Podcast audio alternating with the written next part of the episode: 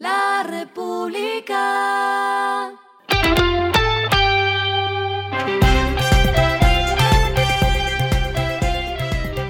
Al final de la jornada, esto es lo que debes saber sobre el comportamiento de los negocios, las finanzas y la economía. Las movidas de hoy fueron. La cadena de farmacias de origen chileno Cruz Verde compró 68 establecimientos que operan a través de la marca Multidrogas en Pereira, Dos Quebradas, Armenia, Manizales, Neiva, Cali, Cartago, Cartagena, Ibagué, Santa Rosa, Barranquilla y Soledad. Con esto aumentan los más de 607 establecimientos que tiene operativos y están dedicados a la comercialización al por menor. La Superintendencia de Sociedades admitió en proceso de reorganización a don Gediondo Sopitas y Parrillas SAS, aunque hay que aclarar que se encuentra en etapa de confirmación del acuerdo. Estos restaurantes suman un pasivo a reestructurar superior a los 14 mil millones de pesos. Viva Air abrirá la ruta internacional hacia Buenos Aires desde Medellín y Bogotá a mediados de junio. Los vuelos operarán los días miércoles, jueves, sábado y domingo y habrá precios de lanzamientos entre 199 dólares y 219 dólares. Lo que está pasando con su dinero. Al cierre del primer mes del año, los recursos administrados por los fondos de pensiones y cesantías ascendieron a 407,6 billones de pesos. Entre las cifras que publica la superfinanciera también destaca el rubro de ganancias y pérdidas y las noticias no son buenas.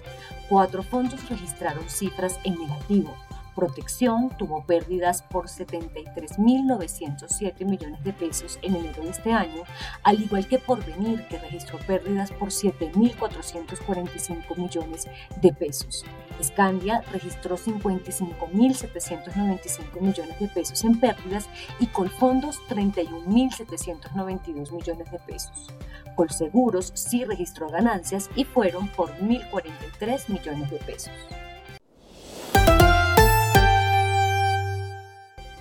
Los indicadores que debe tener en cuenta, el dólar cerró en 3.771,83 pesos, subió 25,32 pesos.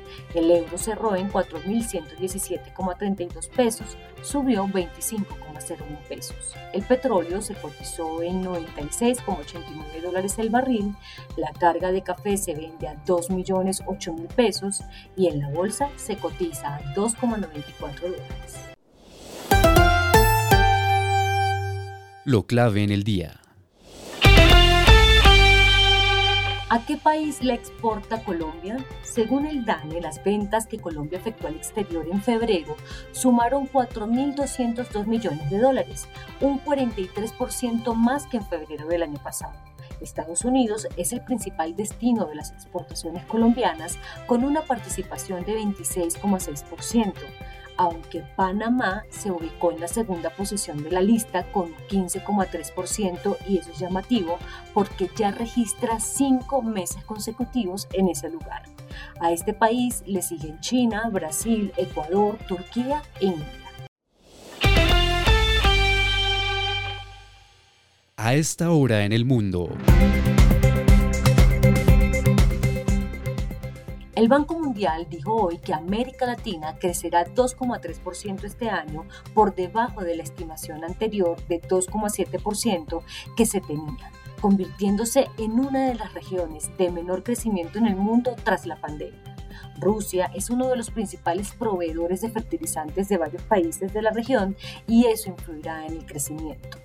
Los tres países que más crecerán son Colombia con 4,4%, Ecuador con 4,3% y Bolivia con 3,9%.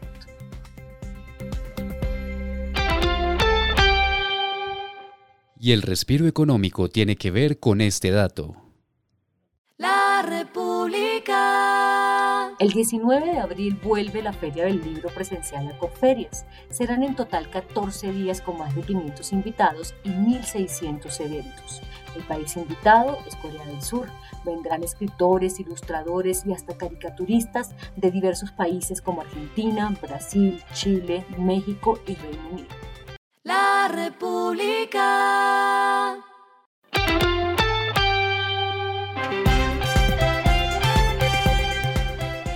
Finalizamos con el editorial de mañana.